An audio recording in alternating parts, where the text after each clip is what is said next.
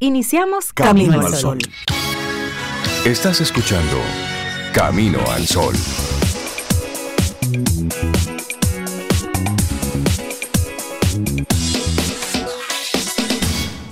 Comienza Camino al Sol. Muy buenos días y bienvenidos a Camino al Sol. Es martes 13, un día para usted hacer lo que usted quiera. Buenos días y bienvenidos a Camino al Sol. Buenos días, Cintia Ortiz, Obeida Ramírez, a todos nuestros amigos y amigas Camino al Sol oyentes.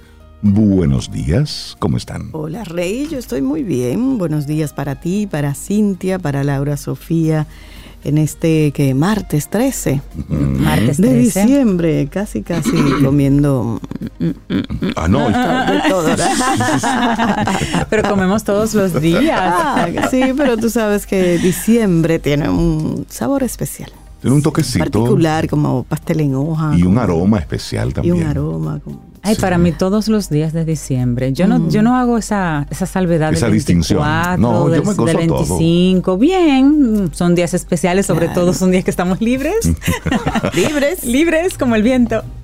Pero ¿Dónde está ella libre? Yo no Rey? sé. 25, 24, 25. Ah, bueno. Pero vengan acá, ¿y ustedes no? Ah, no, como tú estás hablando que todos los días de diciembre Pero y habla de exacto, libre, yo me dije, disfruto espérate, todos me voy para allá. los días. Hoy Y 13, de ayer libertad. 12, Ay, el sí. 15, el 16. Lo que sí es que los Yo días de de diciembre tienen, tienen un color Sí, diferente. bellísimo, Tienen un, cierto. tienen entonces Un tienen un sentir diferente, porque también la temperatura es diferente. Tienen un aroma diferente. Y también creo que hay la una gente intención. también, sí. Eso. La gente también. Se pone más contenta, Sí, la gente le se olvida entra un poquito una- de la, de una lo- de los entra, entra el, el rayito de esperanza para esas personas que se pasan, tú sabes, el año como bien, Sí. bien duros, bien crudos con Sí, sus los- los- situaciones y dicen, los- bueno, los el año que viene va a ser mejor, los puede ser bombillitos tienen un mejor. efecto también. Sí, yo creo que sí, sí. yo Es una creo combinación es de una varios combinación. factores. Sí, sí. Sí, sabe que ahora veo un saludo de, de alguien ahí y pensé en pastelitos. Porque Eh, Eso me gusta. ¿se acuerdan esos pastelitos? Lo- eh, los En forma de corazón. De corazón. Sí, Sí. caramba. Eh, no, Ya olvidé el sabor. la nueva dirección sobre vamos a Olvidé el no sabor. vamos a gestionar. para que nos hagan un delivery. Sí, sí, sí, sí. Tú, una vez tú verás. Señores, por eso es que hay ¿Y que desayunar. Amanecimos con hambre. Hay que desayunar Y antes yo necesito una sugerencia de un buen pastel en hoja. Ya me he comido tres y na- na- na- necesito una buena sugerencia de un buen pastel en hoja. Ah, pero es que, es que los caminos del sol oyentes saben dónde, dónde se come Es que bueno y todo uno- eso. Que me digan por ahí, por favor. uno que supere lo de Doña Telma está difícil. Bueno, yo Saludos, Doña Telma. doña saludos, Telma. Obeida. Un gran abrazo le mando tengo a las una dos. amiga, Pilar, que bueno, habrá Que que, ver, hacer un concurso. Hacer un concurso. ¿Cuál de las dos? 849-785-1110. Compartan la receta, o qué comen que- ustedes, o cómo ustedes usan este. No, no, hambre a- Cintia, hoy. a mí no me interesa la receta. Tú te vas a fajar a hacer pasteles en hoja, porque yo no. Conmigo no cuentes. Miren, hoy es martes 13. Ustedes están terribles. las Comparten dos. la receta, que yo voy a agarrar a su vida. Ramírez. Sí. ¿Para qué?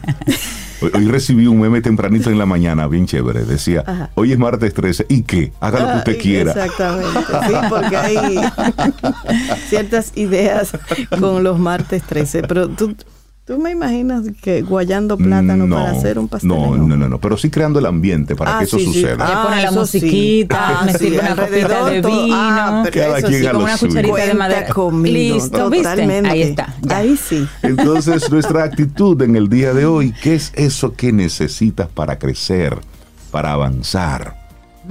Siempre, de una forma u otra, hemos estado condicionados. Si ocurre tal cosa, ahí es que va, o ahí es que se va a poner esto bueno. Y ya verás cuando tenga tal cosa, ahí es que, ok, entonces te vamos a hacer la pregunta directa. ¿Qué es eso que tú necesitas para, para avanzar, para crecer, para echar para adelante? ¿Qué es lo que necesitas? Vamos, piénsalo. Claro. Y hacerlo ya, porque no hay el mejor momento para hacerlo. Es que eso, eso siempre es vivir en ese futuro. Y, Sí. y entonces pospones y vas. Entonces te preguntamos en este presente, en este hoy, en este mismo, ahora. ¿Qué? Vamos, sírvete con la cuchara grande. ¿Qué te hace falta? ¿Qué necesitas? Entonces comienza a hacerte esas, eh, hazte la pregunta y respóndetela con mucha honestidad. Y esa es nuestra intención Camino al Sol para este martes en el que, bueno, ahí tenemos nuestros colaboradores, nuestros invitados para hacer de este día un día chévere, un arranque bueno de la mañana. Ay, sí. Ay, sí, vamos a procurarnos eso que necesitamos. Nuestra página web caminoalsol.do, visítala. Ahí tenemos nuestro programa en vivo ahora mismo y también los pasados programas. Está dividido por segmentos, por temas, por colaborador, para que puedas volver a escuchar esas cosas que tenemos ahí. Y está muy bonita, es una página donde encuentras mucho contenido que incluso puedes bueno, referir. claro. Tus, tus sobrinos, tus hijos. Ah, que no encuentran qué buscar ahí en, la- en internet. Caminoalsol.do, dile, mira, entra ahí y léete una cosita de esas que aparecen por ahí. y hablamos Claro. ahorita. Se hace con mucho cariño para que realmente ese contenido siga caminando. Si ya tú, ya tú consumas Camino al Sol y la página web, sigue. Hazte eco de ella para que otras personas también lo conozcan, porque la realidad es que queremos que lo bueno se transmita y que los valores vayan Se llegando. comparta. Porque Exactamente. así vamos creciendo y los buenos seríamos mucho más. Así es. Ten un buen día, un buen despertar. Hola. Esto es Camino al Sol. Camino al Sol.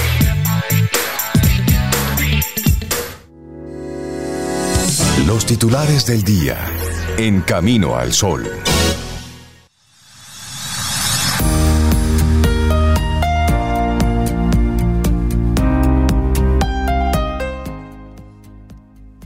No vayas por la vida, crece por la vida. Una frase de Eric Butterworth. de algunos de los titulares que están mostrando, bueno, lo que está pasando en el país y fuera de aquí. Iniciamos con el MINERD. Estamos hablando que el Ministerio de Educación va a cooperar con las autoridades del PEPCA, la Procuraduría Especializada de Persecución de la Corrupción Administrativa, y los va a cooperar en la investigación que realiza sobre la institución y de la que informó el pasado viernes la procuradora adjunta Jenny Berenice Reynoso. Sobre esa investigación tengo pocos detalles. Llegué después de su inicio, pero el Ministerio cooperará con toda la información que pueda requerir el Ministerio Público. Es su obligación, dijo el ministro Ángel Hernández al ser cuestionado sobre este tema. Hernández reveló que entregará a la PEPCA una solicitud para que todas las empresas suplidoras del MINERD que han recibido el 20% por contrato y no han cumplido, sean objeto de investigación por corrupción administrativa. La procuradora Reynoso confirmó que el Ministerio Público realiza una investigación al Ministerio de Educación, pero sin ofrecer datos a las de las pesquisas. Ver un caso de corrupción en los roles de los tribunales era una especie de elefante blanco, y cuando solían ser llevados, en alguna excepción por lo general, los imputados terminaban beneficiados con la jurisprudencia de la corrupción, frase que acuñé a partir de la realidad que viví en el 2005, en ocasión del caso conocido como educación. Y no me refiero a la investigación actual que tenemos en curso, dijo la magistrada, es decir, ella está recordando ese caso en el 2005 y ella habló al recibir el reconocimiento a la integridad y lucha contra la corrupción 2022, que fue entregado por el movimiento Participación Ciudadana, capítulo dominicano de Transparencia Internacional. Y hay otras auditorías que están ahí en proceso. Sí, Pero esta de, esta de educación es buena que, que le demos seguimiento. Claro, y hay otra buena que se hizo, sería bueno como continuarla. Es una auditoría realizada por la Cámara de Cuentas de la República Dominicana a la Universidad Autónoma de Santo Domingo, UAS, durante el periodo 2014 al 2017. Y esa auditoría reveló un sinnúmero de irregularidades, principalmente en el economato universitario, donde se detectaron discrepancias como bienes sin identificar, compras en tránsito, cuentas por pagar sin auxiliares ni documentos, entre otros. Las experticias sobre los estados financieros que ejecutó la Cámara abarcaron exactamente desde el 1 de enero del 2014 hasta el 31 de diciembre del 2017, periodo en que la Primada de América estuvo dirigida por Iván Grullón. Una de las irregularidades fue que la institución retuvo impuestos sobre la renta no retenido a empleados y funcionario- funcionarios durante los años 2014-2017 por el monto de 335 millones aproximadamente. Sobre este punto, la Cámara de Cuentas aclara que la UAS está exenta del pago de impuestos, pero debe retener los impuestos sobre pagos a funcionarios y empleados que se encuentran dentro de la escala de retenciones asalariados, así como a los pagos realizados a personas físicas y jurídicas por concepto de bienes y servicios. Otra observación fue que la UAS aprobó, escucha esto, Rey Cintia, 20 contratos de investigación por la suma de 332 millones, sin informes de conclusiones, lo que constituye una violación a las normas de contabilidad aplicables al sector público emitidas por la Dirección General de Contabilidad Gubernamental. Es decir, investiguen sobre qué no sé y cuál es el resultado 332 tampoco. millones. 300. 32 millones. Además, se hallaron préstamos a empleados universitarios registrados como obligaciones de la UAS con saldo acumulado por pagar a largo plazo por 6 mil millones de pesos. No, no, no. Ahí, ahí debe haber un error. Mil millones es decir, de pesos. préstamos sin que usted lo tenga que pagar. Como una obligación, ese es el Empleados título que tiene. Como obligaciones de la UAS. Obligaciones de la UAS. También el organismo auditor alerta que no se realizó convenio o contrato interno que establezca obligaciones entre el servidor y la UAS en caso de no pago por cualquier circunstancia. O sea que yo pido prestado a Camino al Sol. Por eso es que el dinero no, le da a la UAS. justifico ni pido nada. Tampoco Camino al Sol me exige. Y si no pago, no Está pasa bien. No pasa nada. no nada, pasa no nada. pasa nada. Y viene otro, otro presupuesto y se aprueba y volvemos a recibir millones, no pasa nada. Por, por eso es que es un barril sin fondo. Claro. Exactamente. Por eso Pero- no le alcanza. Ojalá que eso se le dé una, Una mirada. una mirada, Una y mirada se y después, profundice y, que haya consecuencias. Porque esto de la autónoma, de verdad, esto horripila y mete miedo. Así es. Bueno, cambiemos de tema. Nuevo proyecto de ley aumentaría de 30 a 40 años las condenas por feminicidios. El Poder Ejecutivo depositó cuatro proyectos de ley en el Congreso, incluyendo el integral de violencia contra las mujeres. Vamos a explicar un poquito. El consultor jurídico del Poder Ejecutivo, Antoliano Peralta Romero, depositó ayer lunes en el Congreso Nacional el proyecto de ley integral de violencia contra las mujeres, el cual establecerá las responsabilidades ins- institucionales del Estado para prevenir, atender, perseguir, sancionar y reparar la violencia contra las féminas. Junto al proyecto se entregaron otras tres iniciativas. El de violencia contra las mujeres tiene entre sus objetivos adoptar las medidas necesarias para prevenir, sancionar y erradicar la violencia contra las mujeres, así como establecer el sistema de protección integral para víctimas de violencia de género. Establece la tipificación del feminicidio y lo sanciona con condenas que podrán ir de 30 hasta 40 años, penas que se agravarían cuando el delito se cometa en contra de una niña o adolescente, en contra de una mujer con discapacidad o una mujer mayor de 65 años.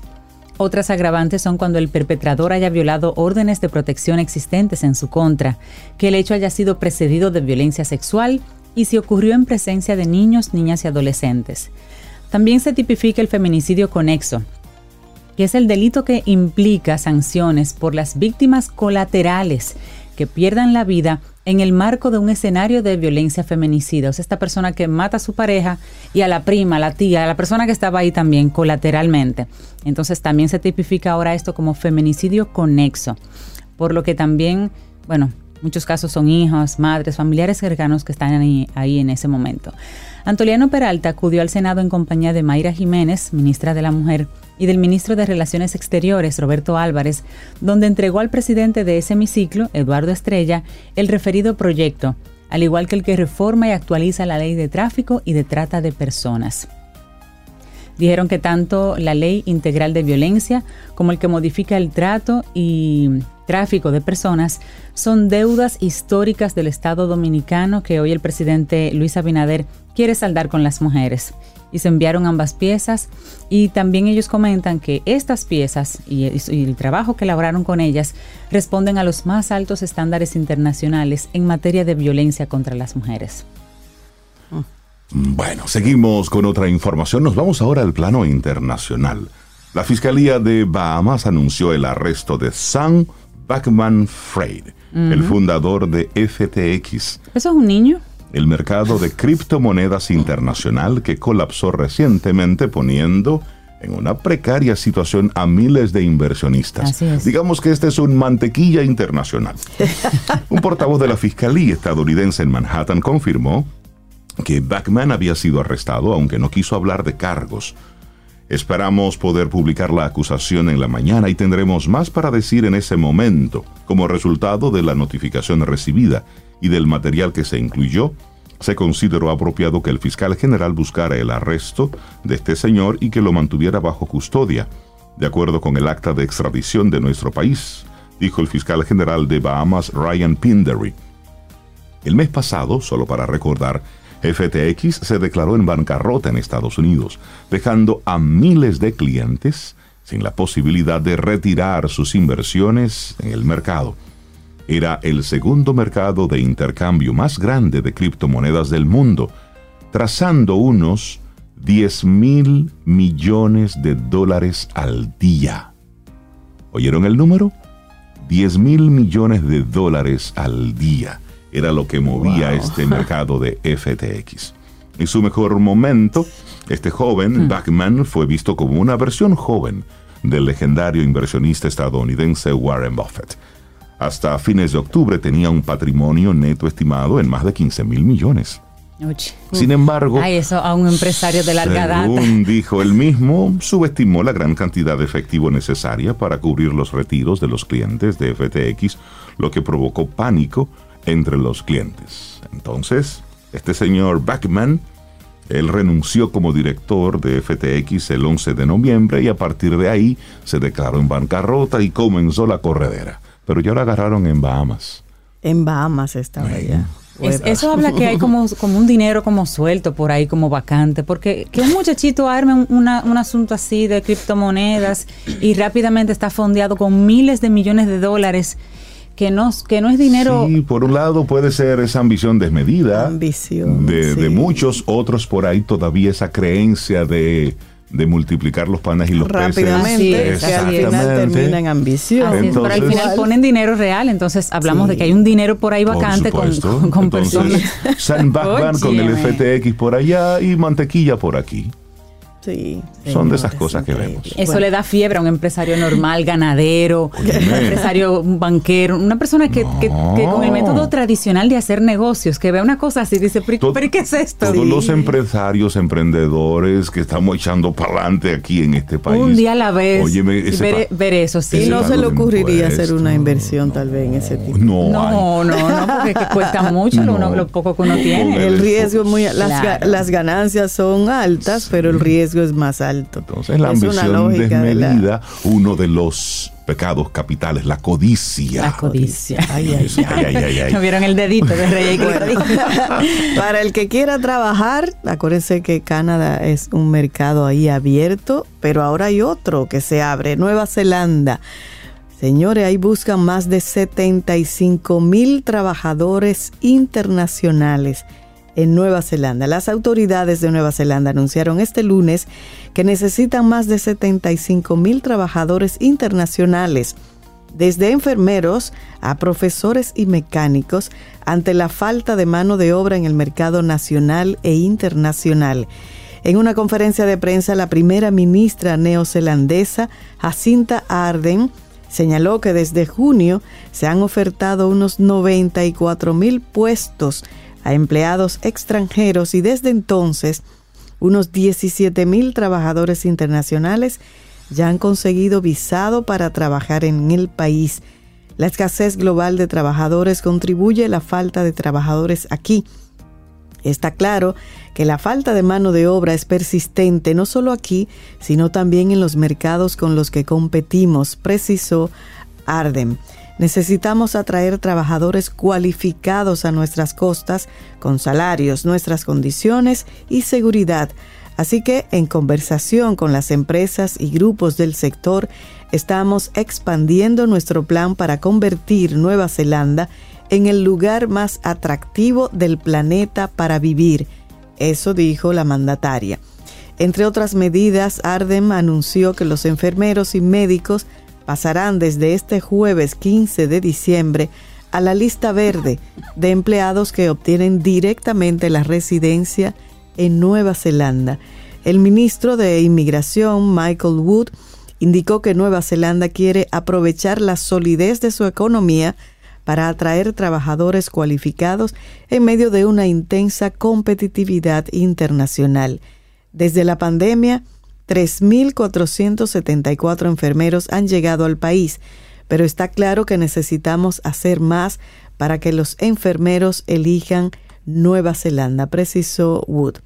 A partir de marzo del año que viene, otros perfiles como profesores, mecánicos cualificados, operadores de grúa y hasta matarifes alal serán incluidos en la lista verde que facilita la solicitud de residencia en Nueva Zelanda.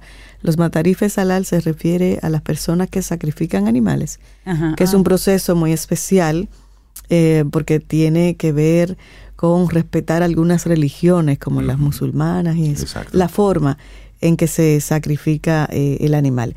Durante gran parte 2020-2021 Nueva Zelanda mantuvo muchas restricciones de entrada al país debido a la pandemia del COVID-19, pero ahora se enfrenta a una carencia de mano de obra que quiere palear con trabajadores extranjeros.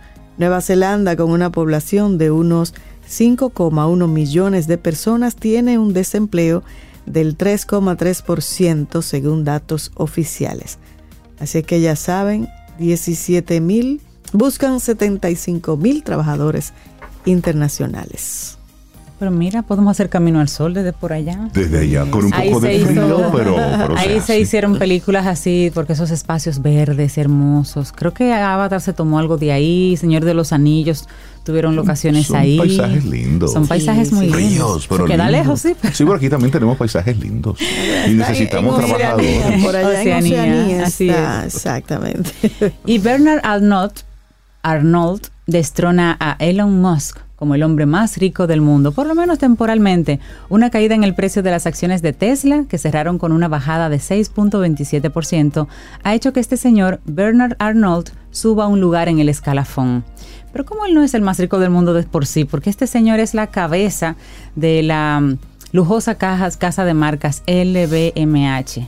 ¿Quiénes son ellos? Mira, ellos son los representantes de más de 70 marcas de moda y cosméticos, incluidas Louis Vuitton, Sephora, Tiffany Company, Caramba, ya. varias marcas de champán. Claro, entonces en este momento se convierte en el hombre más rico del mundo, destronando a Elon Musk, porque eh, hubo un cambio ahí en la en, las acciones de Tesla específicamente. No es la primera vez que Elon Musk cae momentáneamente, pero vuelven en sus empresas a subir. Pero mira, em, los Arnold es una marca y es un imperio de productos tangibles, de cosas que se compran, que se comen, que se untan. Importante el dato, importante.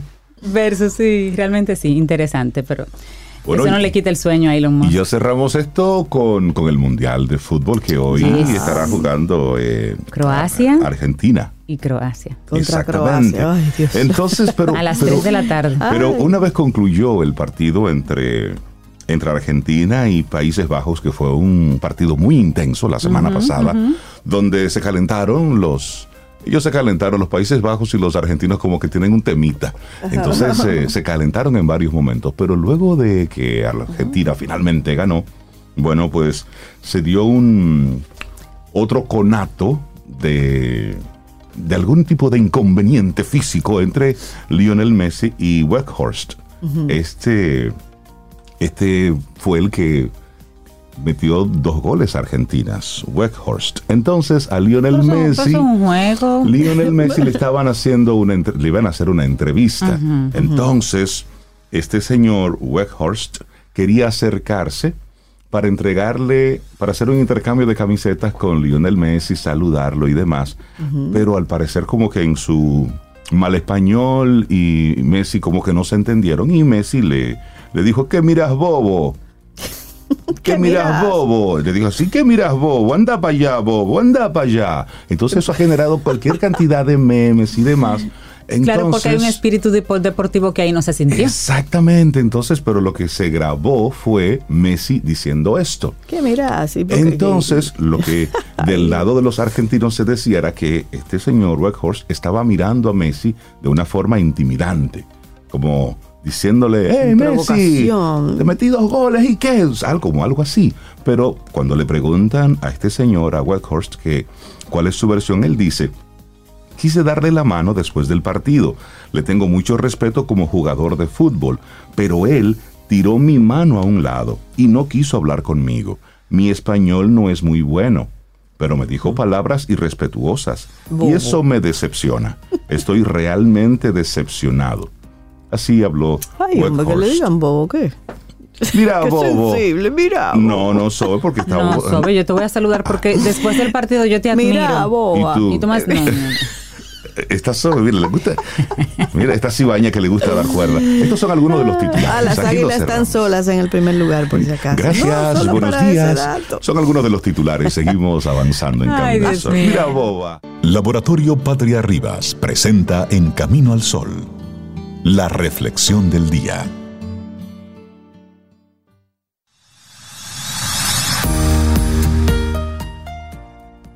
Conquistarse a sí mismo es una tarea más grande que la de conquistar a los demás.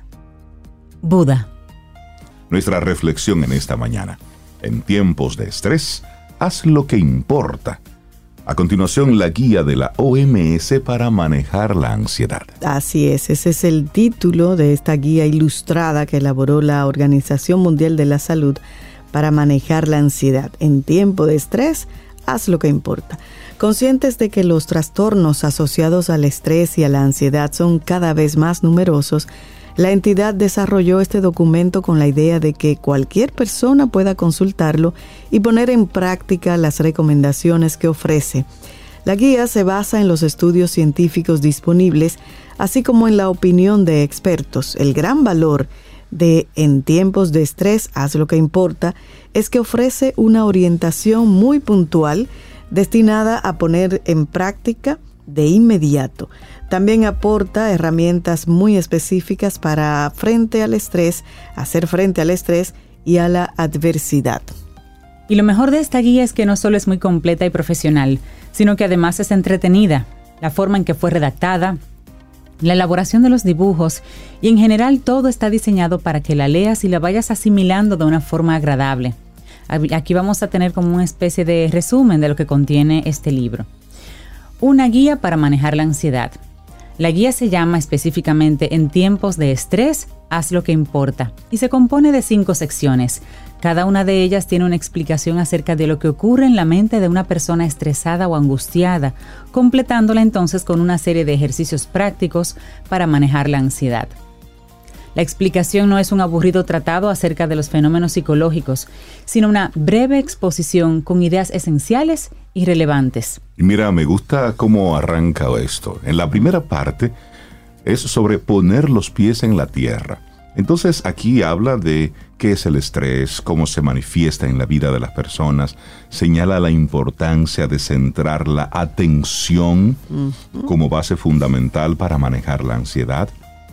También ilustra cómo se hace esto y las razones por las que a veces no se logra.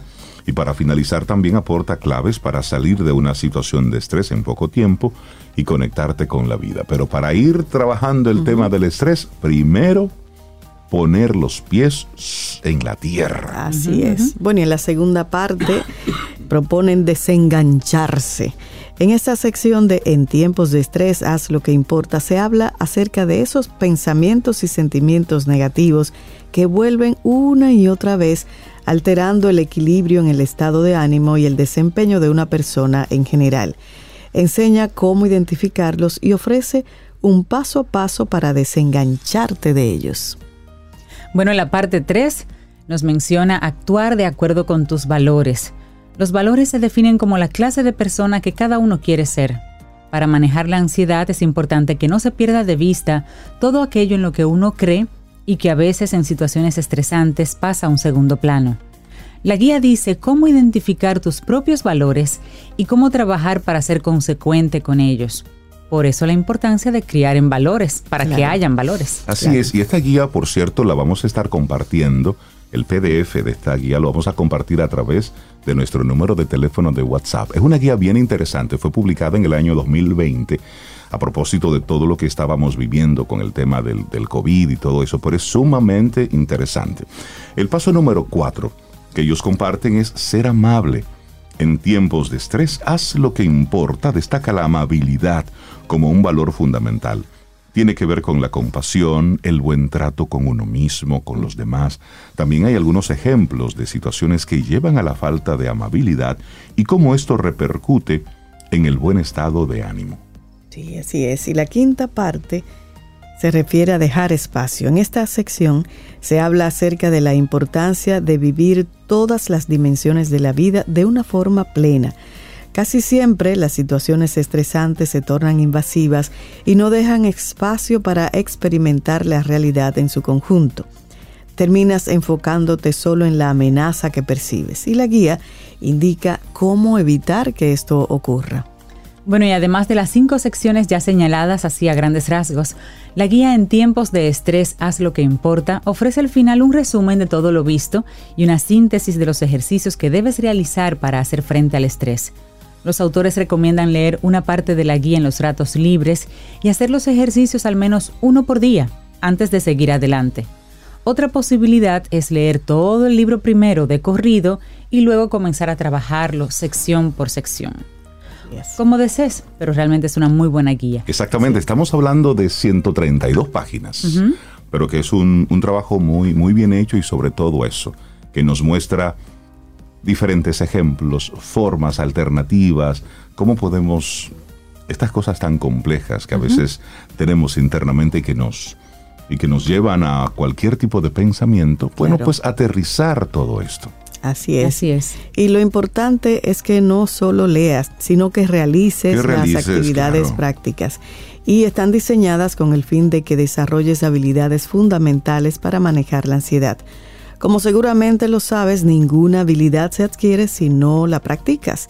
Así que date la oportunidad de conocer y disfrutar de En tiempos de estrés, haz lo que importa. Así es, la vamos a estar compartiendo en apenas unos minutitos a través de nuestro número de teléfono de WhatsApp.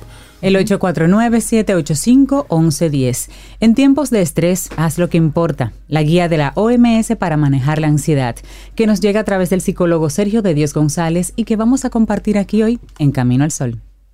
Laboratorio Patria Rivas presentó En Camino al Sol, la reflexión del día.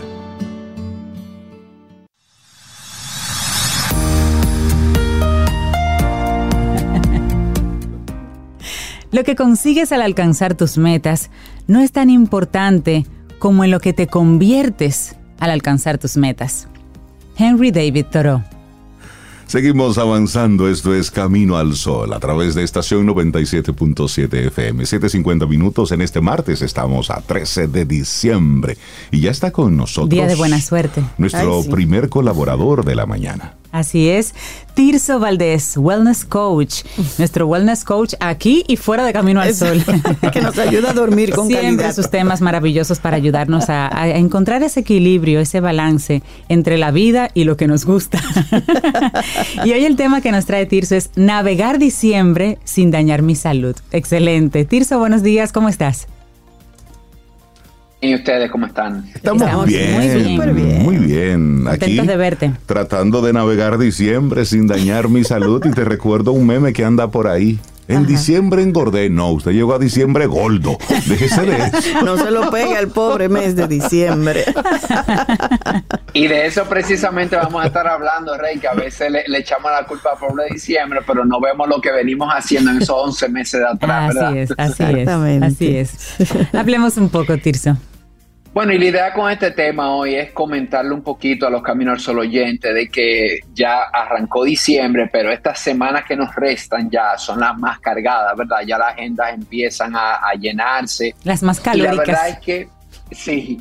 Y nuestras rutinas empiezan a cambiar ya. Mucho compromiso, fiestas, celebraciones, cenas, que hacen que nos vamos a acostar más tarde, vamos a comer fuera de hora, vamos a comer cosas que usualmente quizás no comemos. Y, y van a hacer también que barajemos algunas de esas sesiones de actividad física que teníamos programado, ¿verdad? el frío, la oscuridad. Y quiero empezar diciendo que, que todo esto está bien, que esto también es parte de la salud, tener ese plan B, tener esa flexibilidad, de, de, disfrutar este mes con la familia. Lo que sí creo es que no debemos caer en dañar el trabajo que hemos venido haciendo eh, durante este año y acudir a la, a la, peor de las estrategias que podemos eh, asumir y es vamos a darle para allá que en enero yo resuelvo. Mm. Esta, esta no es una estrategia que, que suele tener buenos resultados. Entonces, eh, me descuido, llego a enero en un mal estado y ya todas esas metas que tenía, eh, es un peor arranque en enero de todas esas cosas que quiero hacer. Pero igual, la buena noticia es que es posible, es totalmente posible disfrutar de diciembre sin dañar mi salud.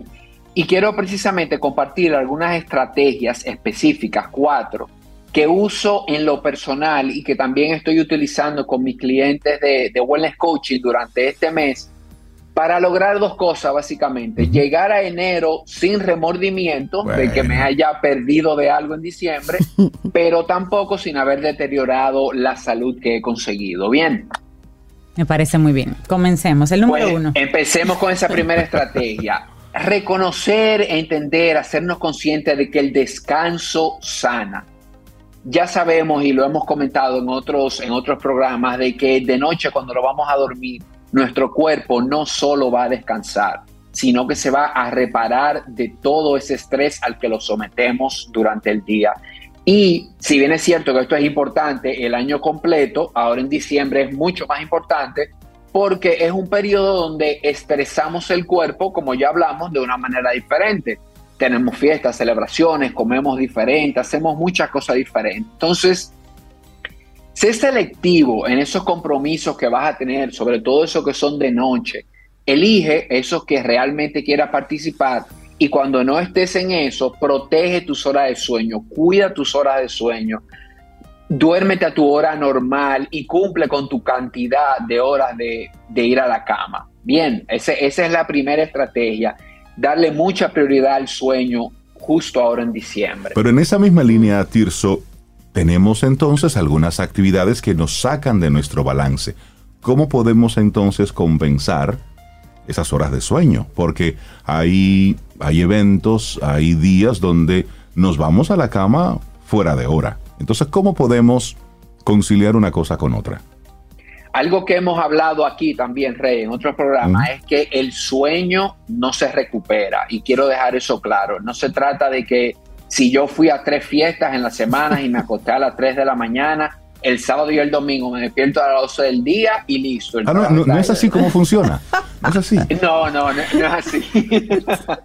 la verdad que el sueño no se recupera y por eso comentaba, si ya fuiste a dos o tres fiestas en la semana, un par de fiestas y te acostaste a deshora, esos otros días de la semana, respeta tu hora. La idea es que si ya sabes que te vienes acostando tarde, no estés en tu casa quizá y elijas, ah, déjame ver una película hoy y me voy a acostar hasta a, las 12 o a la 1. Bueno, ya fuiste a una fiesta, entonces compensa un poco y respeta esa hora y duérmete a tu hora habitual. Esa, esa es la mejor recomendación.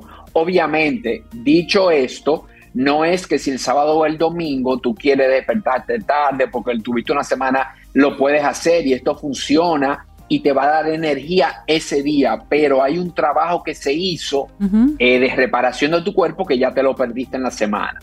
Ok, queda claro, bien. Queda clarísimo. Sí. Perfecto. Otra de las estrategias, no dejes de moverte. Las personas que usualmente van al gimnasio o que corren, que tienen un programa de ejercicio específico, eh, tienden a encontrárselo pesado en diciembre por los compromisos, por el clima, por la oscuridad. Entonces van de 100 a 0, porque lo más fácil a veces es decir, bueno, ya no voy a hacer ejercicio. Y quizás esta estrategia hace que sea más pesado en enero, lo que hablamos. Entonces, cambia tu rutina, haz una rutina de mantenimiento, como yo le llamo. En, en diciembre, baja la carga, baja el volumen. Si haces ejercicio cinco días, bájalo a cuatro. Si haces cuatro, bájalo a tres, pero no dejes de moverte. Diseña ese plan de mantenimiento, acompáñalo de caminar, de ejercicios en la casa, con rutinas fáciles, pero no dejes de moverte durante diciembre. Me gusta. Sí, esa me gusta. Bien, otra estrategia. El agua hace la diferencia. Mantenerte hidratado, mantenerte tomando agua y bien hidratado durante diciembre es importante por varias cosas. La primera es que vas a llegar a esos eventos donde hay comida, donde hay muchas opciones, y vas a llegar bien hidratado. A veces el estar deshidratado nos da ganas de comer y se confunde esa sensación de hambre con es mucha sed que tengo. Entonces, si llegas bien hidratado, es más difícil que vayas a sobrecomer, que vayas a comer de más. Entonces, mantente hidratado igual. Si vas a consumir alcohol, que es algo que, que es normal durante este mes, que llega a un sitio y te vayas a beber un par de tragos, procura siempre pedir tu botellita de agua, pedir tu vaso de agua. Si pides tu copa de vino, si pides una cerveza o algo, pide esa botella de agua también y, y tómala juntos, ve, ve alternando entre el alcohol y, y el agua. Y de verdad que al otro día me lo vas a agradecer. Mira, Tirso, y, también, y también si le agregamos a esto que las temperaturas tan agradables de estos días nos van eliminando esa sensación de tener sed, pues vamos dejando de tomar agua durante el día. Sí. Claro, y, y sobre el agua, Tirso, he oído mucho de que el agua normal de botellón, lo que sea que uno toma, no tiene como los minerales adecuados y es como tomar nada, que eso no ayuda a hidratar. el agua nuestra es un bagazo. Sí, que eso no, dicen. nada, que, que tomen otras cosas o que le agreguen. Eh, ¿Cuál es tu sugerencia en ese sentido? Mi recomendación es que esto va en capas, Sobe. Eh, A veces no estoy tomando agua y empiezo a complicarme con buscar algunas cosas para echarlo, buscar un agua muy específica.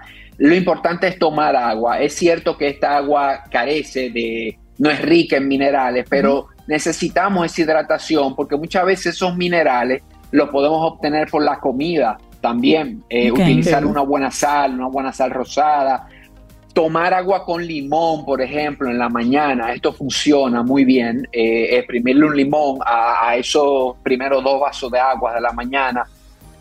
Pero apuntarle a eso, apuntarle a, a consumir agua, si puedes en un momento del día, eh, algún agua mineral también, si puedes pedir un agua mineral y la puedes ir alternando. Pero yo, para mí, la prioridad es consumir agua. Ok.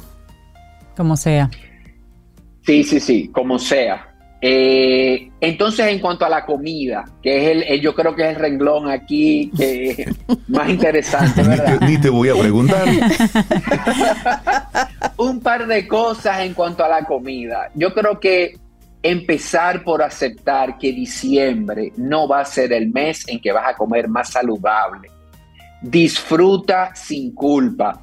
Y, y- y cuando digo disfruta, hablo no solamente de la comida, disfruta el momento, porque esas comidas que haces en diciembre, por lo general, es con seres queridos, es con personas que tú aprecias. Entonces, no te sientes solo a, a comerte una comida, sino a disfrutar la compañía. Entonces, Claro. esto como, como primer punto y lo que dijimos ahorita, recuerda que lo que vamos a comer algunas veces al año no es lo que va a deteriorar tu salud.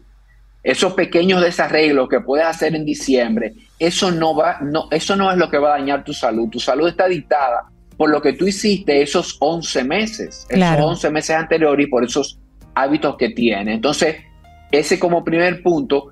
Y un segundo punto que veo que es muy común es, no reduzcas tu ingesta normal porque viene una comida especial. Muchas veces tenemos esa cena y decimos, no, mira, yo hoy voy a desayunar. voy a desayunar. no voy a comer es que yo no como eso todos los días. Esa cena, mira, exacto, listo.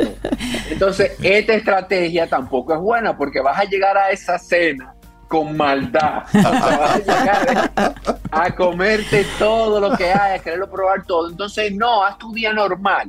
Haz tu día normal de comidas, priorizando tu proteína. Y cuando llegues a esa cena, igual, disfrútala, pero normal, priorizando tu proteína y, comi y probando los platos de una manera normal. Bien. Bien. Bueno, yo creo que con esto que nos dice Tirso, nos queda bastante claro. Podemos salir ilesos de, de las fiestas de, de diciembre, de Navidad. Pero sobre todo, y me gusta mucho el enfoque que le da Tirso a todo esto, no es la comida de un día, no es el trasnoche de, una, de un día, de una fiesta, no, es, es la acumulación lo que nos causa el efecto. Y esto, disfrutarlo sin culpa, punto. Eso Sí. me gustó. Vivirlo con Sí, intensidad, sí, sí. disfrutarlo y por supuesto con moderación, porque vienen más fiestas y si nos cuidamos, a lo mejor tendremos otras posibilidades de disfrutar.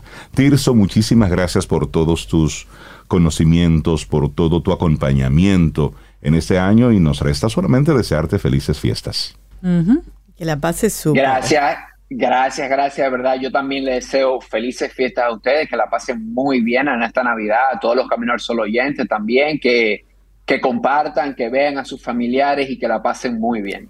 Gracias, un abrazo, Tirso. Feliz Navidad. Tomémonos un café. Disfrutemos nuestra mañana con Rey, Cintia, Soveida, en camino al sol.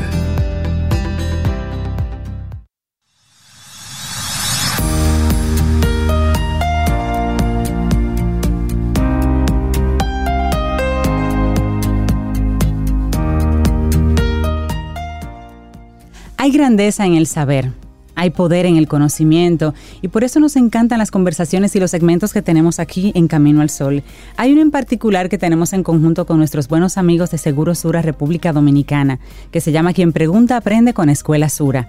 Dos veces al mes conversamos sobre riesgos, tendencias, seguros, actualidad en general.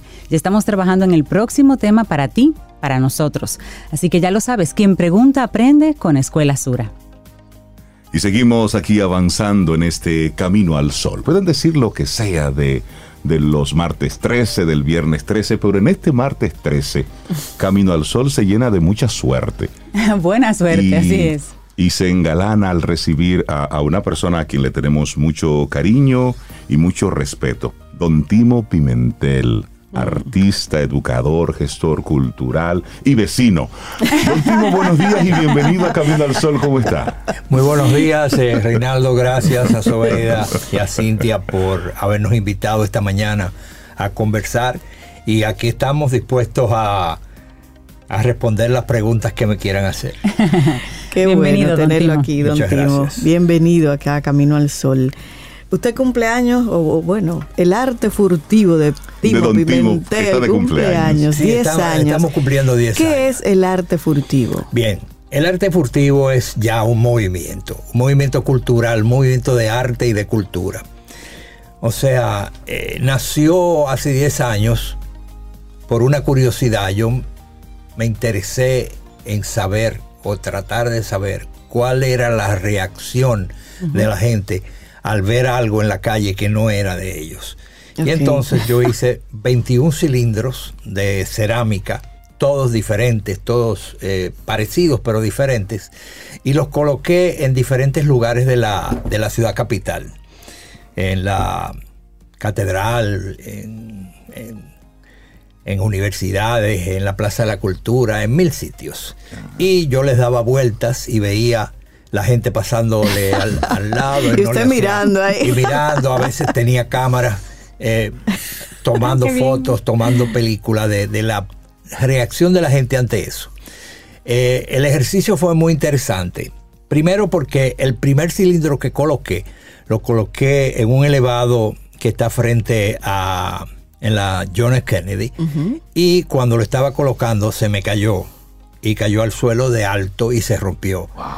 Ese fue el primero. Entonces, en el trayecto a mi casa yo pensé en no hacer eso más, pero volví y lo restauré, hice uno de nuevo y lo coloqué en el, primer, en el mismo sitio, lo pude colocar. Y así empecé a colocar los demás. Un día se perdió uno.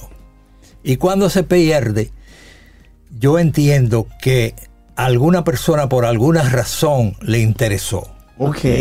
Vamos a dejarlo así. A dejarlo bonito. Sí, me propuse, eso fue en la Plaza de la Bandera, me propuse averiguar un poco. En la Plaza de la Bandera está custodiada por personal militar, inclusive la gente que, que- que limpia con escobas y demás, aunque esté de civil, son militares. Y le pregunté a alguno. Me dijo, mire, yo lo vi, pero yo no quise ponerle la mano porque no sabía si eso era un gancho. Y después me dice, un compañero mío lo vio y le dijo, ah, yo le voy a llevar esto a mi mujer y voy a ponerle flores y se lo voy a llevar de, de flores. O Como sea, si fuera un florero. como un florero, como un obsequio. Y a mí me llamó la atención eso. Digo, bueno, los demás poco a poco se irán perdiendo. ¿Qué hago yo? Bueno, vamos a, a poner interés y vamos a colocar en, mis páginas eh, algunos, algunas pistas para que la gente que le interese el arte pueda ellos conseguirlo.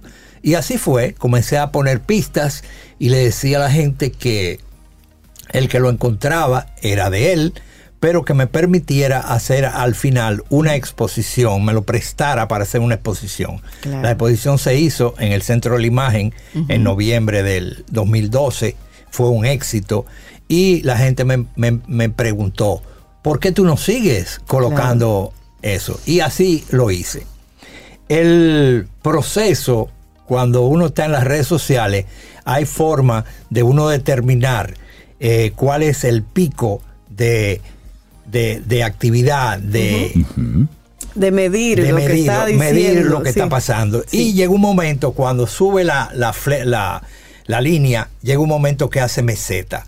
Cuando algo hace meseta, ya sea en un negocio, eh, en una cafetería, en lo que sea, en una actividad comercial, eso quiere decir que va para abajo. Exacto. Y yo Claro. pensé y dije, bueno, aquí el interés se está perdiendo. ¿Cómo hago yo para retomar el interés en las personas que habían empezado? Y lo que hice fue hacer otra pieza más pequeña que le llamamos chiquindolo porque era un cilindro pequeñito Es decir, a- aumentar el nivel de riesgo y de y complicación. de complicación. Entonces, ¿qué pasa? No, que ahí con esa nueva pieza apareció, nació otra actividad que era el coleccionismo. Claro. Entonces, si ya yo tengo un cilindro grande, quiero tener el chiquito. Claro. Y entonces eso me dio la pauta para pensar que una vez ese chiquito me cogía el punto más alto y me hacía meseta, tendría que hacer otra pieza. Y en ese trajín hemos colocado, hemos hecho más de 60 piezas diferentes y hemos colocado en 10 años más de mil piezas. Wow. wow. Inclusi- incluyendo en el territorio nacional como fuera del país. Se han Oh. colocado piezas en la muralla china, en la pirámide Wow. de Teotihuacán, en, en Perú, en Machu Picchu. O sea, en Estados Unidos, en Florida, en, Esta- en Ohio, en un montón de sitios. Wow. En Puerto Rico, La Habana. eh, Don Timo, bueno. ¿y estas, estos cilindros, estas piezas, tienen algún elemento que identifique su autoría? Es decir, Que su nombre por algún ladito, en Ay, algún el- el- rinconcito. El, trajo rey, espérate, que Ay, yo Don Timo está. oye, que vino Ah, vi- Antilla. Me encanta, Don Timo. Ay, Esta es pero una de qué las belleza. piezas. Esta es una de las piezas nuevas. Wow. Eh, es una pieza que dice arte furtivo 10 años. Ok. Eh, yo la traje, un corazón yo la que tiene Timo. regalo para ustedes. Ay, muchísimas Ay, qué pero eh, como él me ha preguntado algo Sí. puntual, yo le enseño atrás. Ah, pero- No, pero es que Don Timo Ah, está... porque Don Timo Ah. está Totalmente adelante, tiene un actualizado. Código tiene un QR. código Déjeme ver qué QR, hace ese código. Que ese código QR lleva Ajá. a tres páginas diferentes del arte Wow. furtivo. Una del arte furtivo, otra de mi trabajo como, como muralista o como ah, eh, arte visual, practicante de las artes visuales.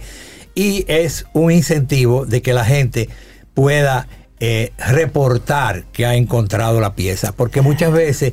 A veces las piezas no las reportaban y uno no sabía Claro, si ¿dónde la habían estaban? encontrado o no. Y había mucha gente buscando todavía sin necesidad. Y eh, una de las cosas que hacemos es decirle a las personas, reporten los hallazgos para que los demás dejen de buscar y para poner una pieza nueva. Entonces, hablemos de, de las pistas. ¿Cómo usted se la ingenia? Primero, eh, si nos pudiera decir qué, qué días, qué momentos, qué hora de la madrugada usted utiliza para esconder esas piezas. Mira. y luego, ¿cuáles son, cómo usted se, la- se las ingenia para No ello? tienen ustedes suficiente edad para oír estos comerciales. No se crea, no se crea. Estos comerciales, pero antes decía Radio Guarachita Ajá. que la- las pistas no tienen hora para pasarse. en cualquier momentito. En cualquier momento pueden pasar. Y yo acostumbro a poner las pistas a las 2 de la mañana, a las 3 de la mañana. Oh, Eso provoca una ansiedad en algunos que no los dejan dormir. Otros se, se levantan mucho tiempo antes que normalmente se levanten. Y a veces, antes de ir al trabajo, se ponen a buscar la pieza de 6 de la mañana, 7, qué sé yo.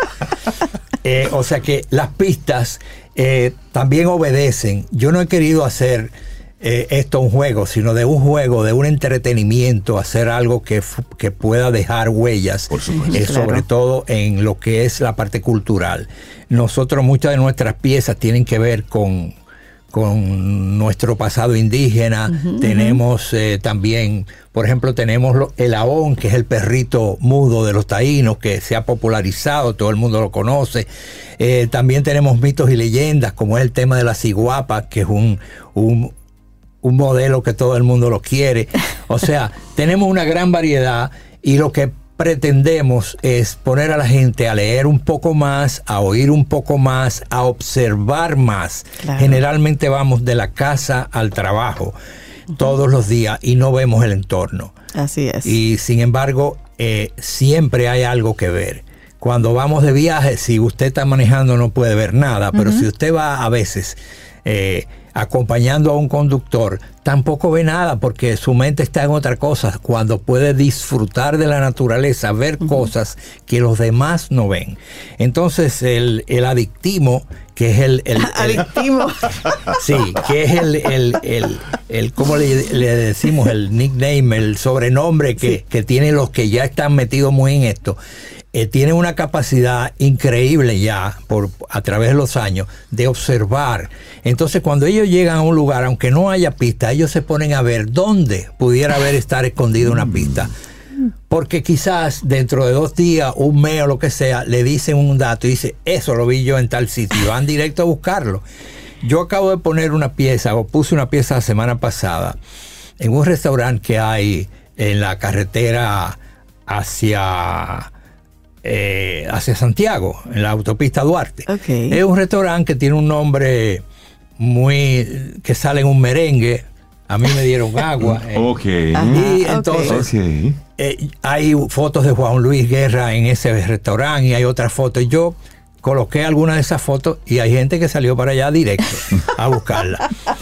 ¿Ya la encontraron? Sí, ya la encontraron. Por eso, por eso estoy haciendo la anécdota. Hay adic- adictimos que sí, que yo conozco un Y, par. y sí. ahora, y, y- y mucha gente, muchos adictivos están eh, oyendo el programa porque se les avisó que se iba a dar una pista por acá. Ah, Ah. tenemos una pieza suya para Camino al Sol y, y usted va a dar la pista. Yo voy a dar la Atención, pista Camino ahora. al Sol oyentes. A ver. O sea, Atención. la pista es la siguiente. Ajá. Camino al sol, me ve pasar el guerrillero para llegar al baño de los diplomáticos y buscar un coco seco. Esa es la pista. Espérese, espérese. Lo voy a repetir. Esto sí está bueno. Dele, voy a repetir. Atención. Camino al sol, me ve pasar el guerrillero para llegar al baño de los diplomáticos y buscar un coco seco. Evidentemente Hmm. no la voy a descifrar a ustedes aquí porque Claro la van a buscar ahora mismo. Hay Que gente que coge ahora. para allá ahora mismo. Sí, sí, donde- sí, yo sé de un par que ya salieron. Después del programa yo se la voy a desglosar para que vean por qué digo todo eso. Ok. Wow. Pues esa, esa es la, actitud, esa, ese es el, el trabajo que me pone a mí a estudiar también, porque Claro. para hacer una Sí. pista yo tengo que estudiar, tengo que Claro. buscar, eh, beber también de cosas que han pasado antes, eh, poner a la gente a descubrir sus propios, eh, sus propios amigos que han hecho cosas por el país y demás. Eh, y es un acto, el, arte furtivo ya es un movimiento de, inclusive hay, esta muchacha Kustal ha hecho un trabajo antropológico sobre el arte furtivo, porque es que el arte furtivo rompe con todo lo que es mitos, por ejemplo, y, y- y- y y tabúes. Por ejemplo, hay gente que no, que yo le tengo miedo a, a las arañas, no, que yo le, no meto la mano en determinados sitios. Cuando ellos están buscando una pieza y la quieren, No piensan en nada de eso. Y no piensan Le nada. puedo de eso. tomar una foto a la pista para Sí, cómo no. compartirla porque No, porque inclusive yo estoy diciendo en mi página de Facebook que el que no la oyó ah, sí. puede llamar luego a la estación Claro, y conectar con nosotros. y conectar. Don Timo, una cosa es, es esto de- de- del, del arte furtivo, que recuerdo que tuvimos la oportunidad de entrevistarlo hace muchos años, cuando estaba apenas iniciando todo esto. ¿Usted se imaginó en algún momento que, que esto iba a tomar esta dimensión, que la gente se iba a interesar de esta forma? No, mira, eh, yo creo que muchas cosas en la vida que la gente se inicia en hacerlas, en- no, no piensa en, en la, en el- la trascendencia que puede tener. Generalmente cuando hacemos, cuando empezamos a construir algo, lo construimos con, mucha, con muchos ideales, pero no tenemos quizás eh, la luz hasta lo que puede pasar. Me pasó eso con la, con la revolución de abril, que yo irresponsablemente, y lo digo y lo vuelvo y lo repito, a los 24 años, recién graduándome de médico, tenía un mes nada más que me había graduado, me metí en la revolución a tirar fotos de la revolución. Digo irresponsabilidad porque mi padre había invertido mucho tiempo y dinero en mí para formarme como médico, para yo ir a caer en, en, un, en una calle por una bala perdida de cualquiera. Eh, sin embargo, las fotos que tomé jamás en la vida pensé que pudieron ser eh, de trascendencia histórica. Cuando hice mi libro Identify, Identify, que fue Premio Nacional de Literatura en 2010, nunca, nunca pensé, nunca me pasó por la cabeza de que eso iba a tener esa trascendencia. Con el arte fur- furtivo pasó lo mismo. Para mí empezó como un juego que probablemente eh, se iba a diluir, pero fue tomando fuerza. Y mira, tenemos 10 años en esto. La gente ha aprendido muchísimo, la gente se ha interesado por observar la mayoría de las cosas que tenemos que son gratis, porque Sí. un atardecer, Así tú es. lo disfrutas Sí. y tú no has invertido nada, simplemente en aprender a verlo. Claro. Y, y más o menos esa ha sido el- la temática en mi trabajo. Realmente es, es un lujo tenerle aquí con nosotros y, y escuchar de, de viva voz cuál ha sido la experiencia y sobre todo, y creo que es eh, la gran enseñanza para, para otros artistas, encontrar en, en el arte mismo ese, ese contacto con, con la audiencia, ese contacto con, con el, con el espectador, pero levantar y crear curiosidad. Y eso hace que también eh, uno como como espectador no sea tan pasivo, sino que se mueva en pos del arte. Y creo que es la, gran- es la gran enseñanza que también usted nos está dejando. Es decir, yo me muevo detrás del arte buscando algo más que me sorprenda. Bueno, la gran mayoría de, de la gente que, que busca, vamos a decir, en el arte furtivo, eh, al principio no tenía ningún contacto con el arte. Exacto. Sin embargo, esto los hace conocer primero nuestros artistas también. Yo he, Sí. he hecho trabajos con, con, ahora mismo acaban de nombrar como Premio Nacional de Artes Visuales a Said Musa y yo estoy sacando dentro de poco una serie eh, que se llama Corazones Said para que la gente lo busque y entonces la gente empiece a conocer quién es Said Musa, por qué conoce de su trayectoria y, y eso lo, va metiendo en el arte. Lo hice antes con, con, con Tobar,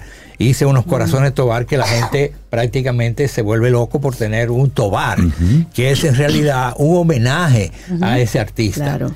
Y entonces prácticamente eso y el coleccionismo ha llevado a la gente a entrar en el arte.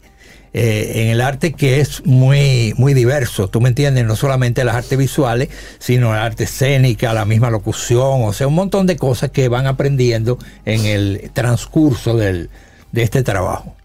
Me encanta mucho cómo usted lo, muestra y sobre todo el trabajo colaborativo, el también darle apoyo y o participar junto con otros artistas.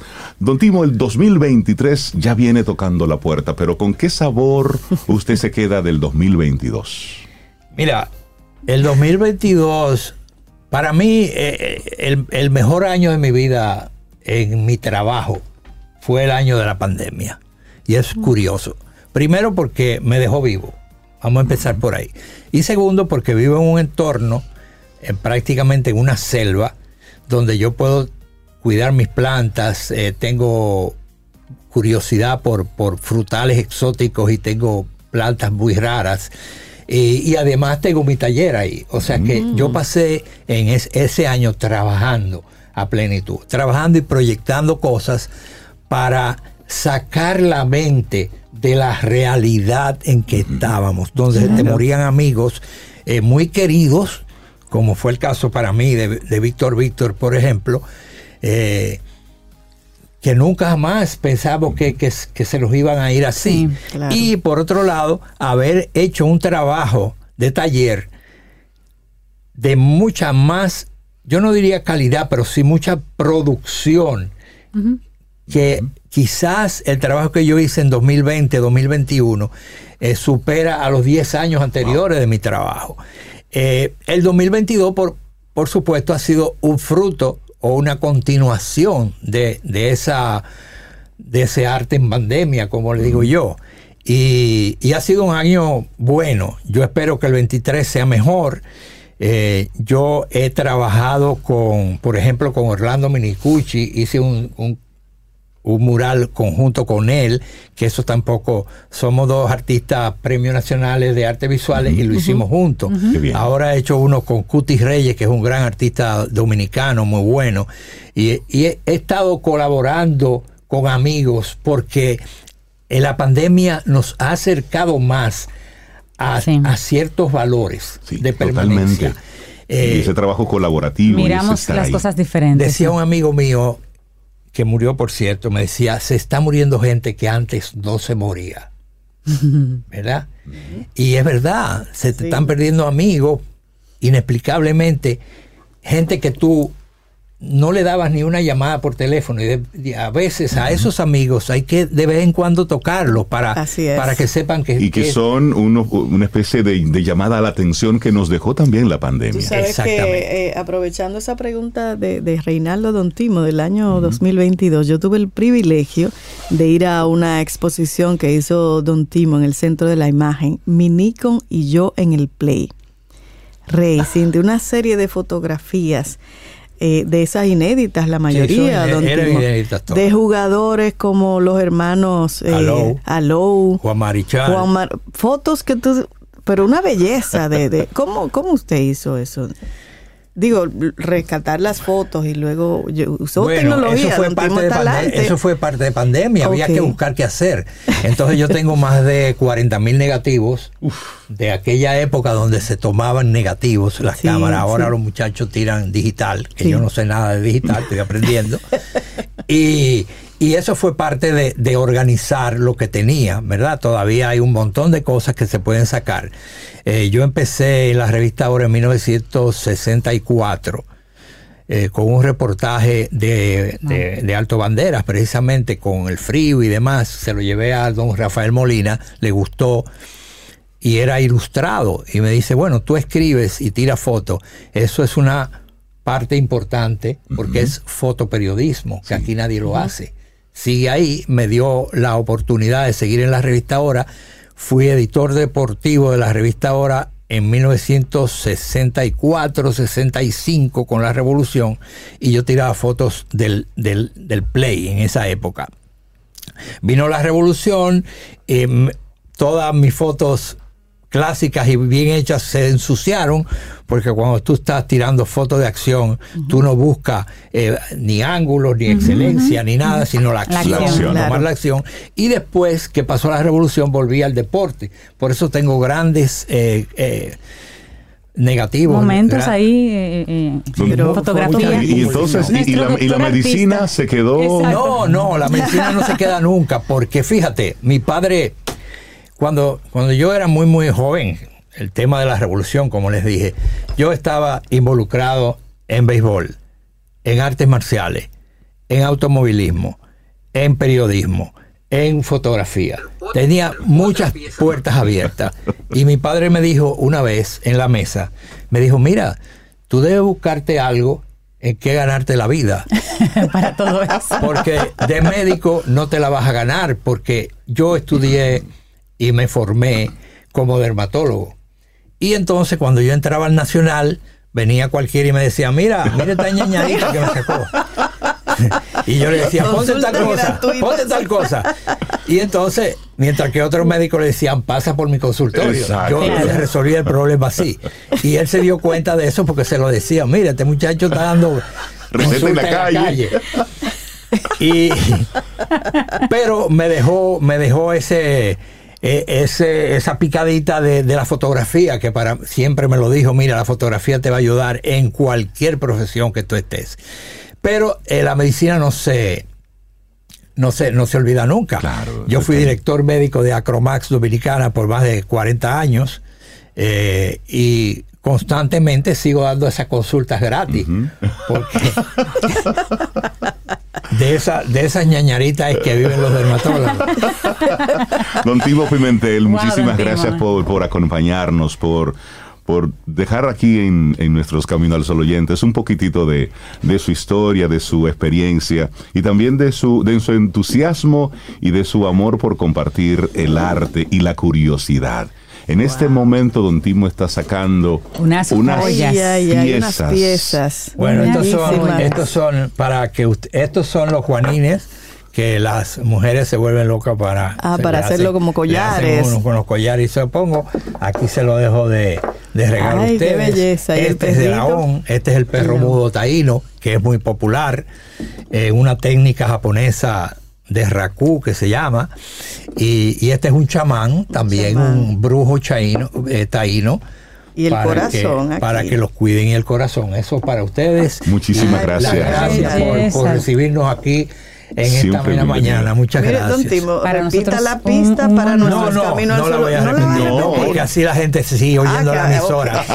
Sigue oyendo la emisora y mañana Que vaya y se la la pueden repetir ustedes. Ah, perfecto. Don Timo Ah, vale, la vamos a repetir mañana.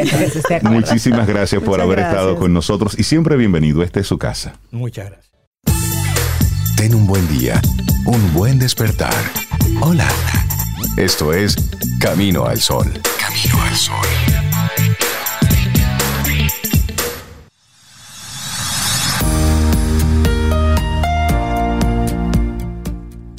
Lo más difícil es la decisión de actuar. El resto es mera tenacidad. Amelia Earhart. Seguimos avanzando en este camino al sol. Estamos a 13 de diciembre. Sobeida, ¿y con qué seguimos aquí en Camino al Sol? Bueno, aquí tenemos una, una sorpresa que vamos a estar disfrutando 24 horas. Nos acompaña Jaime Porras, él es el gerente de operaciones de Plaza Lama y tiene algo que dura 24 horas que yo quiero saber lo que es. Así es. Sí. Bienvenido, Jaime, buen Jaime. día. Hola, ¿qué tal? Buenos días, muchas gracias. Un placer estar con ustedes en la mañana de hoy. Hablemos qué va a estar ocurriendo durante 24 horas en Plaza Lama. Bueno, eh, tenemos una iniciativa por este mes de diciembre, eh, que la tienda de la, de la Winston Churchill con 27 de febrero la, va a estar en, todo abierta durante 24 horas, no, no va a parar. Vamos a tener la tienda, de hecho ya está abierta, empezamos a final de este mes de, de noviembre y arrancamos ya diciembre, estos primeros 13 días, con toda la tienda abierta, de todos los departamentos disponibles, o sea que la- esas personas que no han tenido la oportunidad por el día a día, el ajetreo del trabajo y demás, pues pueden venir a hacer sus compras eh, en la madrugada, 2, 3 de Ah, la pero- mañana. Es decir, a las Rey 4 Cintia. de la mañana arranco para Rey allá. Cintia yo vamos para allá porque no, a las 4 es muy tarde ya. Sí, a muy las tarde. 3 de a las 3 de la mañana es una buena hora para Y comprar. vamos Jaime, ¿a qué se debe el- el- este cambio, este ajuste en horario eh, por el mes de diciembre? Bueno, es una, realmente es una iniciativa, somos los pioneros en, esta, en el retail, en, en tener esta, esta iniciativa de apertura 24 horas. Eh, y bueno, pues eh, básicamente es darle esa, por la temporada de la, de la Navidad, eh, que todo el mundo que, ¿verdad? Cuando sale de su trabajo, sale de su compromiso y demás, no tenga esa presión, en cierta forma, que me cierre la tienda, que son las 10, que tal y cual. Entonces, pues bueno, está es- esta iniciativa para darle a esas personas y puedan disfrutar, ¿no? De comprar tranquilamente también. Lógicamente el público va a ser un poquito menos a esas horas, o sea que, que, que va a tener la, la tranquilidad de, de, de, comprar lo que necesite en, en, bueno, pues un espacio muy, muy, muy tranquilo y muy ameno, ¿no? Claro, y hablemos del tema de, de, seguridad, la noche, la madrugada. ¿Cómo van ustedes a gestionar toda esa parte? Perfecto, bueno, nosotros ya eh, tenemos un operativo igualmente y eh, con el tema de la seguridad tanto en la tienda como fuera, con, la, con, el apoyo de la Policía Nacional y las patrullas que están también cerca en la zona, y nos están dando un apoyo importante, hay que resaltar esa parte, y bueno, pues eh, realmente eso no es un problema, todo lo contrario, eh, la gente que ha, eh, la, el público que ha venido eh, asistiendo a la tienda, pues no, sin ningún tipo de inconveniente, ha realizado sus compras, eh, todo el tema de, de, electrodomésticos, sobre todo, que es el verdad, ahora en esta temporada, uh -huh. con los especiales que tenemos y demás, o sea que ha sido una, una excelente iniciativa. ¿Y, ¿Y los servicios cuándo? adicionales relacionados con venta, postventa, reclamaciones, cambios, gestión, soporte, todo eso también va a estar funcionando? Igualmente, el hecho de que la tienda esté abierta a 2, 3 de la mañana, hay un personal para asistirte cuando haces tu compra, eh, rellenarte tu, tu, garantía del electrodoméstico que compraste o el sofá o lo que sea de, de que hayas comprado, pues igualmente eh, va a estar asistiéndote un personal como si fueras a comprar a las 3 de la tarde. Excelente. O sea, no hay ningún inconveniente en esa parte. Buenísimo. ¿Y hasta cuándo tenemos ese horario así tan flexible? Bueno, vamos a estar, eh, a priori es todo el mes de diciembre, por el momento, eh, sí, ese, ese, sería, ¿no? Pues más que todo por la temporada de, la, de lo que es la Navidad y bueno, pues eh, tener esa oportunidad, ¿no? Y eh, de que la gente pues, pueda realizar, como te decía anteriormente, sus compras de una manera más tranquila, más flexible y si se quiere levantar temprano antes de ir al trabajo, pues 5 o 6 de la mañana pues va mucho mejor todavía, ¿no? Claro, excelente. Buenísimo. Bueno, pues darle las gracias a Jaime Porras, gerente de operaciones de Plaza Lama, por darnos esta noticia durante todo el mes de diciembre, abierto 24 horas, es decir, no cierran las puertas. Sin presión. es algo es algo súper importante, realmente muy innovador y también, pues bueno, aprovechar también que tenemos eh, todos los productos eh, del súper con nuestra marca Gol, que es la marca propia de Plaza Lama, uh -huh. eh, desde la canasta familiar, todos los productos de limpieza. Yo les invito al, en general al pueblo dominicano, al consumidor, que nos, que no, que nos visite y que pruebe nuestros productos, no se va a arrepentir, a Perfecto. un precio excelente, súper asequible, como caracteriza a Plaza Lama en todas sus áreas, no solamente electrodomésticos, que somos, bueno, número uno en la venta de electrodomésticos, sí. pero también tenemos una parte que es el súper, que igualmente con productos de muy alta calidad y excelente. lógicamente Excelente propuesta. Jaime Excelente, Porras, gerente de operaciones de Plaza Lama, muchas gracias por las buenas nuevas. Que les vaya muy bien y feliz Navidad. Estupendo, igualmente a ustedes. Muchísimas gracias, muy amable. Lindo día. Te acompaña Reinaldo Infante. Contigo, Cintia Ortiz. Escuchas a Sobeida Ramírez. Camino al Sol.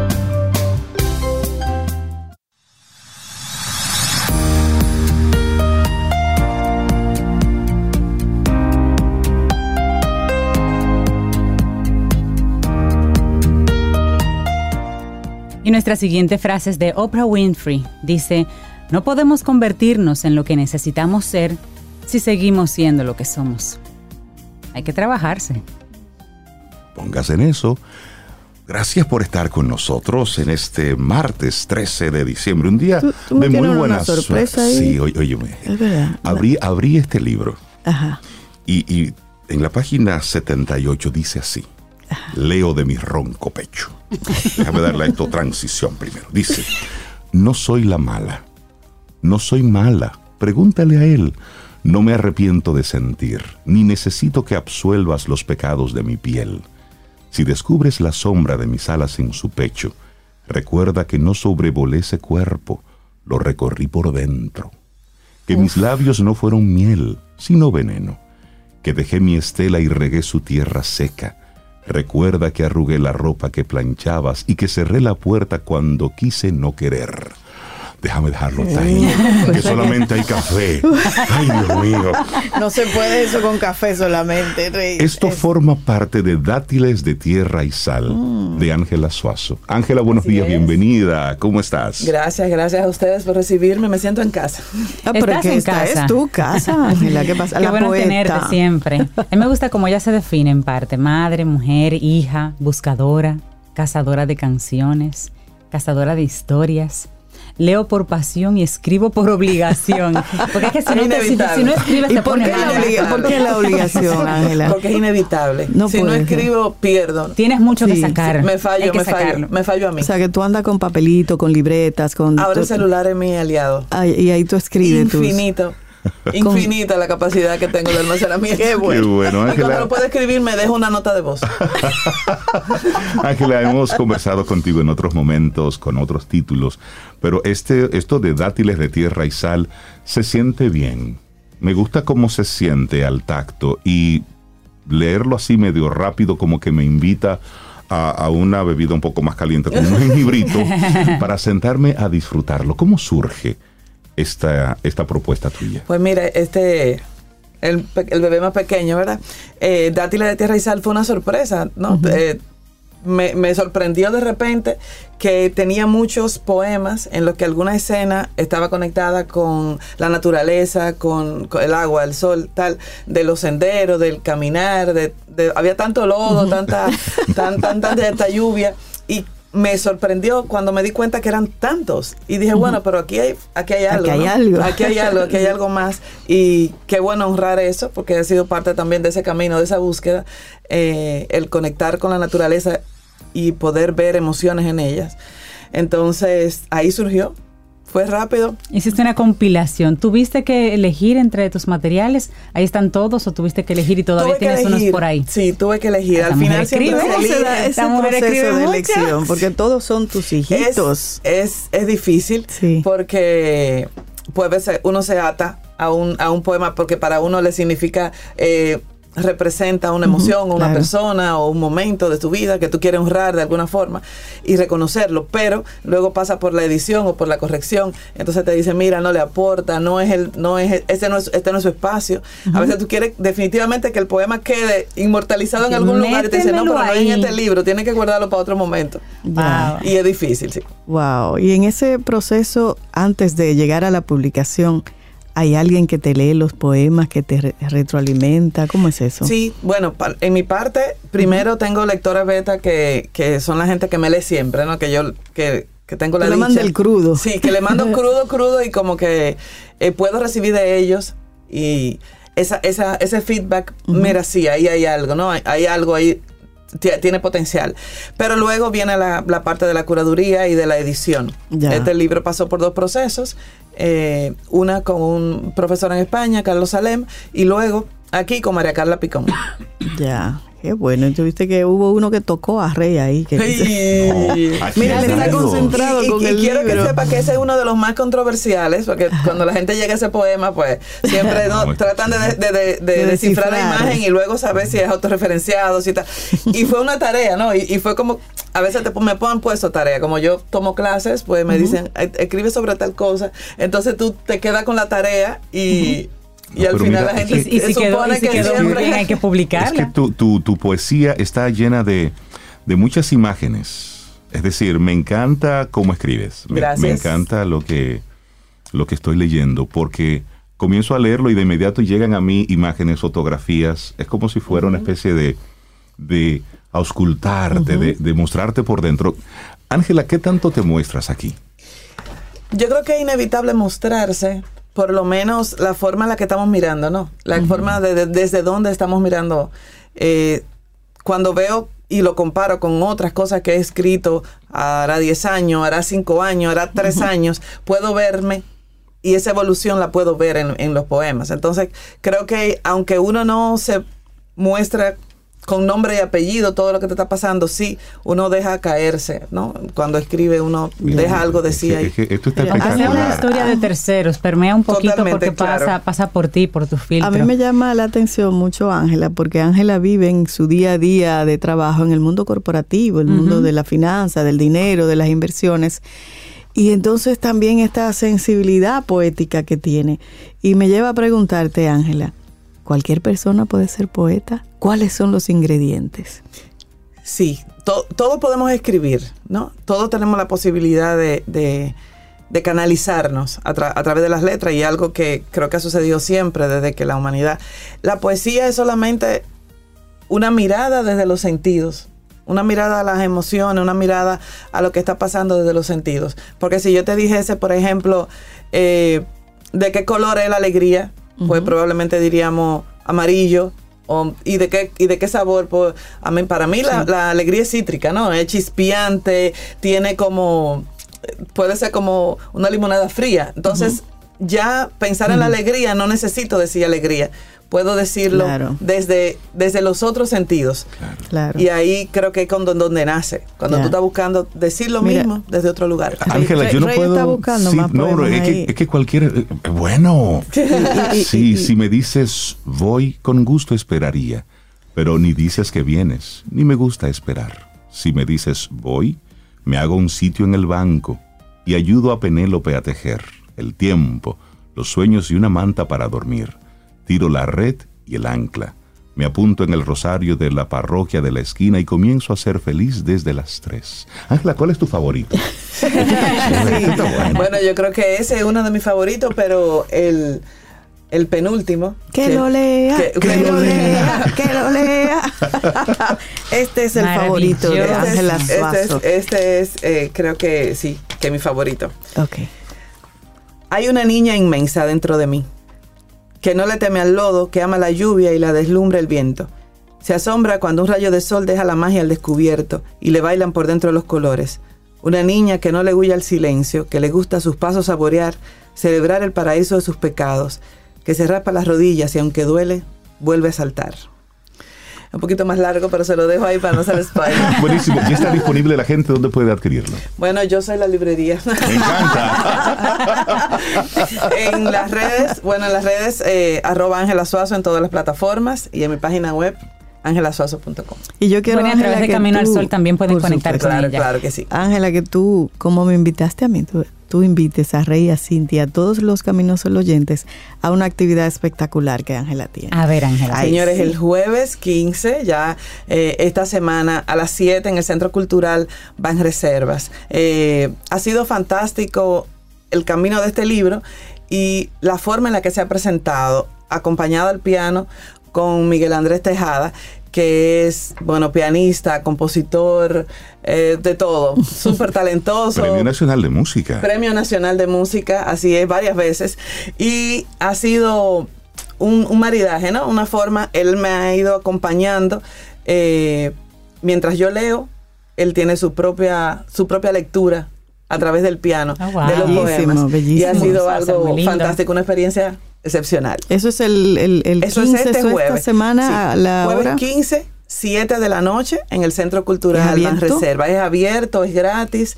Eh, vamos a despedir un poco ya el año, los temas literarios del año, eh, compartiendo y celebrando, porque es una forma fantástica de celebrar la Mire, poesía. no se lo Así pierdan, es. que he sido testigo de ese maridaje. Ángela, gracias por la invitación, gracias por presentarnos. Dátiles de tierra y sal. Muchísimas gracias por tu arte y por, y por exponerte a través de la literatura. Muchísimas gracias, Gracias y siempre bienvenida aquí a Camino al Por Sol. supuesto. Un gran abrazo, Ángela. Hacemos una pausa y retornamos ya hacia la parte final de Camino al Sol.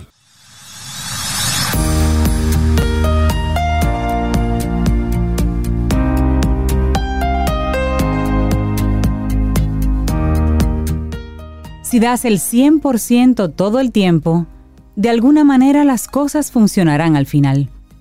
Larry Bird. Bueno, así llamo, estamos ya llegando al final de nuestro programa Camino al Sol en el día de hoy. Sí, y tengo una información, tenemos acá desde Camino al Sol, una información importante de nuestro compañero Richard Douglas. Él nos manda un mensaje que queremos compartir. Dice, los que están dispuestos a donar sangre para mi cirugía deben presentarse en el laboratorio del Hospital Plaza de la Salud, edificio 1, Banco de Sangre, a más tardar el viernes 16. De lo contrario, no podrían operarme. por favor hagan lo posible por presentarse. Un turno quirúrgico puede tardar meses y mi condición es de atención inmediata.